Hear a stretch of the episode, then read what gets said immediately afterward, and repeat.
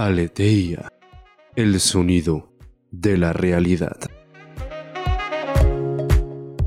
A medida que los años pasan sobre el ser humano, este va empezando a tener más miedo al cambio, a lo diferente, a lo nuevo, a lo que represente un giro de 280 grados en su vida.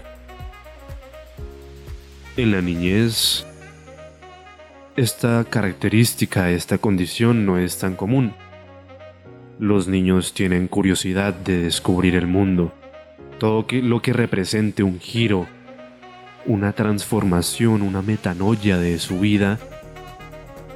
Es interesante para ellos, es llamativo, les llama la atención cuando un niño conoce por primera vez un perro y esto cambia la forma en la que ve el mundo, cuando conoce un televisor, cuando conoce una cometa, cuando empieza a entender que el mundo es un lugar tan grande, tan diverso, a este niño le llama la atención y ve todo el mundo con esos ojos brillantes de alegría, de esperanza.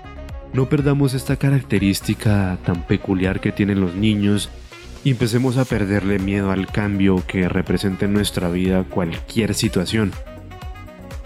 Es natural temer al devenir del destino, no saber qué puede llegar a suceder mañana, porque a lo largo de nuestra vida vamos construyendo pilares sobre los cuales fundamentamos nuestra existencia. Y cuando estos pilares tiemblan, nuestra existencia en sí misma también empieza a temblar.